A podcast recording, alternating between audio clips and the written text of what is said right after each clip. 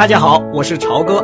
现在您听到的是专辑《听朝歌读名著》，请大家收听《战争风云》。犹太人眨巴了一下眼睛，他脸上仍保持着愉快和高贵的神情。我的家族在这儿生活已经有一百多年历史了，我们提炼白糖。我的孩子们都在英国上学。可我妻子和我在柏林觉得相当舒服，我们都是在柏林出生长大的。他叹了一口气，环顾了一下他们坐着的图书室，房间镶嵌着花梨木护墙板，十分舒适。他继续说：“目前的情况比起一九三八年来要好一些，那时候真是糟糕透了。”要是不发生战争，情况准会很快好转。有几个高级官员郑重其事的跟我谈过，他们都是我的老朋友。罗森泰尔迟疑了一下，又加了一句：“元首对国家做了不少贡献，否认这一点是愚蠢的。我经历过其他的困难时期。一九一四年，我在比利时受过伤，一颗子弹打穿了我的一个肺。”谁的一生都少不了受些磨难。他把两手一摊，优雅的做了个无可奈何的手势。维克多·亨利说：“亨利太太很喜欢这所房子，可我们不愿意乘人之危。中校，您要做的恰恰相反。您现在应该明白了吗？两年吗？”先定一年怎么样？我们到时候再续订。罗森泰尔马上站起来，伸出一只手，亨利也跟着站了起来，跟他握了手。咱们本来应该喝一杯庆祝一下的，罗森泰尔说。可是我们离开的时候，把酒柜都搬空了。你知道，在一个空房间里，酒是搁不住的。第一天晚上。亨利夫妇睡在罗森泰尔家又大又软的床上，觉得有点异样。可是几天以后，他们就习惯了，忙着布置一种新的生活。通过房屋经济的介绍，他们从一个职业介绍所里雇到一个女仆、一个厨师和一个男仆兼司机，他们都是第一流的佣人。可是，在亨利看来，他们都是安插进来的特务。他检查了屋内的电线，看看有没有窃听器，但是他不太熟悉德国的设备和线路，结果什么也没发现。尽管这样，他和罗达谈论一些风险比较大的事情时，总是到草地上去散步。转眼又过了两个星期，他们在新歌剧的首映式上又一次看到了希特勒，这次距离比较远。希特勒在一个漆成深红色、衬着锦缎的包厢里，他身上的白领带和燕尾服仍旧显大，那派头真有点像查理·卓别林扮演的衣冠楚楚的流氓。尽管他神情严肃，用一种僵硬的姿势频频向大家行礼，而一些美丽的妇女和要人模样的男子都拼着命向他鼓掌欢呼。个个都伸长了脖子，尊敬的瞪着他。大使馆为亨利夫妇举办了两次欢迎会，一次在代办家里，另一次在弗莱斯特上校的住宅里。他们在两次酒会上认识了不少外国外交官和德国要人、实业界、艺术界、政界和军界的重要人物。罗达在社交上大显身手。经过总理接见前那场虚惊之后，他给自己添置了大量华贵的衣服。他穿上新装，更是显得艳丽动人。他的德语也越说越好。他喜欢柏林和柏林的人民。德国人意识到了这一点，就对他特别亲切。虽然使馆里也有人憎恨纳粹制度。看见他对纳粹分子那么亲切，不免觉得吃惊。在这些酒会上，帕格看上去真有点像一只熊，默默地站着，除非先有人跟他说话，他才会搭腔。可是罗达的成功把他的缺点都遮掩过去了。罗达不是没有看到纳粹的丑恶一面，他去过一次动物园，以后再也不肯去了。他承认。柏林动物园要比美国的任何一个公园都整洁、美丽和富于魅力，但是长椅上钉着的禁止犹太人坐在这里的牌子叫人坐。他要是在餐馆的门口看到类似的牌子，就马上退出来，宁肯到别家去。帕格把他跟罗森泰尔会面的经过告诉了他以后，他立刻唤起严重的忧郁症来。他说：“他要放弃这所住宅，甚至谈到要离开德国。”帕格，想一想吧，把这所美丽的住宅廉价出租，只是为了防止人们背着它卖掉，毫无疑问是卖给有权势的纳粹。这些人都等着廉价收购呢，多可怕呀！但最后他还是同意租下了这所住宅，他们总得找地方住。而这所住宅实在是太理想了。日子一天一天的过去，他的反应也逐渐的冷淡，发现这类事情在柏林已经习以为常，一点也不足为奇了。有一次，憎恨纳粹的萨里·弗莱斯特邀请他到一家餐馆里去吃午餐，尽管餐馆外面的橱窗上挂着“不招待犹太人”的牌子。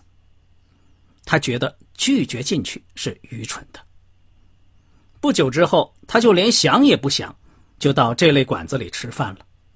很快的，动物园也成了他星期天散步最爱去的场所。但他坚决认为，排犹主义是这块可爱的、令人兴奋的国土上的一个污点。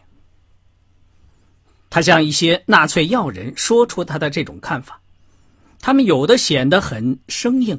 有的宽容的假笑一声，也有少数人暗示说这个问题很快就会得到解决。我是个地地道道的美国人，在美国已经住了六代了，他会这样说。在虐待犹太人这个问题上，我恐怕永远没法跟你们有一致的看法，实在是太可怕了。对于美国妇女这种独立不羁、直话直说的作风。和他们丈夫那种听之任之的做法，大多数德国人似乎都能谅解，他们只是把它看作是民族的特点。维克多·亨利避开了犹太话题。纳粹德国是一种过于巨大、一时难以消化的新生活。大多数外国人对纳粹的态度不是竭力反对，便是竭力赞成。外国记者们。正如基普托莱佛所说那样，都一致痛恨纳粹。大使馆内意见很不一致。有些人认为，希特勒是一七七六年以后对美国的最大威胁，他不取得世界霸权，绝不会罢休。有朝一日，他有了足够的力量，他就会向美国发动进攻。另有一些人把他看成是救星。认为他是欧洲唯一的反共堡垒。他们说，那些民主国家已经证明没有办法对付布尔什维克政党的发展。希特勒用更猛烈的火力来对付极权主义的火力。但上述两种论断都缺乏可靠的证据。每逢维克多·亨利向他的那些新相识索取事实时，得到的只是激烈的言辞和手势，一捆捆的分析材料和报告里倒有不少统计数字，但是他们极大的部分都来源于猜测、宣传和花钱买来的可疑的情报。他试图研究德国历史，每天看书一直看到深夜，结果发现这个历史可以上溯一千年，结果深不可测。他在这里面找不到解答一九三九年问题的方法和钥匙。光是弄清楚纳粹来自什么地方和希特勒怎么会受德国人拥护这个秘密，他就觉得无能为力。跟他谈话的那些人也个个觉得无能为力。甚至问起德国排犹主义这个似乎不值得疑问的问题时，也会得到十几种不同的解释。这主要取决于你在十几个外交人员中问哪一个。亨利中校最后得出结论：如果急于把这些重大问题全部弄个水落石出，那只是白费他的时间和精力。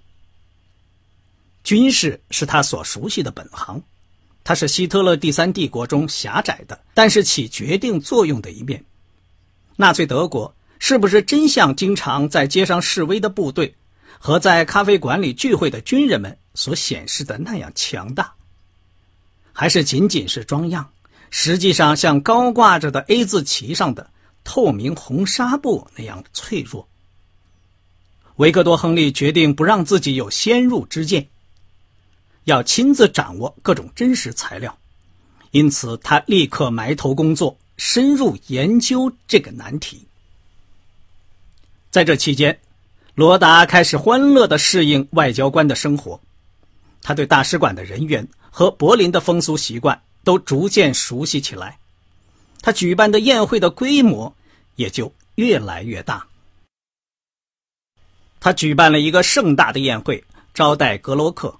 出席宴会的有代办、一个法国电影演员、柏林交响乐团的指挥，以及一个严肃魁伟的德国将军，名叫阿尔明·冯·龙。他长了一只很特别的鹰钩鼻。一举一动都非常死板。罗达跟这些人都不太熟。举例说，冯龙将军他是在弗莱斯特上校家里遇见的。有人告诉他说，他在德国武装部队里地位很高，也很有才能。他于是就跟他接近。罗达有一种一见面就讨人喜欢的天赋，他总是显得那么雍容华贵，可以毫不费力的。给人以好感，他使人感到跟他进一步交朋友是会很愉快的，所以人们都乐于接受他的邀请。来宾的身份都高于格罗克夫妇，他们有点眼花缭乱，有点得意，而龙将军的出席也有点使他们心慌意乱。格洛克有一次悄悄地跟维克多·亨利说。龙是最高统帅部的真正智囊。于是帕克上去跟龙攀谈，故意把话题引到战争上。他发现龙的英语讲得极好，但关于战争，他只是冷冰冰的谈了些一般情况。他使这位武官不由得对他另眼相看，虽说从他谈的话里，他得不到一点点向上汇报的材料。在宴会结束之前，格罗克喝得醉醺醺的，把维克多·亨利拉到一旁，告诉他说：“苏伊纳蒙台潜艇基地的上校在制造一些愚蠢的困难，不过他会把这次参观安排好的。我还要请你的英国朋友一起去。我说过了要请你们，我说话是算数的。这帮岸上的杂种活着就是为了制造麻烦。”亨利夫妇只接到一封梅德里写来的无精打采的信，是他抵达新港度暑假时寄来的。华伦跟往常一样，从不写信。七月初，拜伦写给他父亲的信终于辗转寄到了。亲爱的爸爸，来信收到，我看了大吃一惊。我猜是我给了您关于娜塔莉·杰斯特罗这个姑娘的错误印象。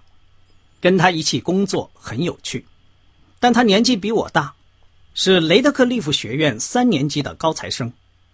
她最好的男朋友是个获得罗兹奖学金的优等生。我不是那种材料。尽管这样，我还是很感谢您给我的忠告。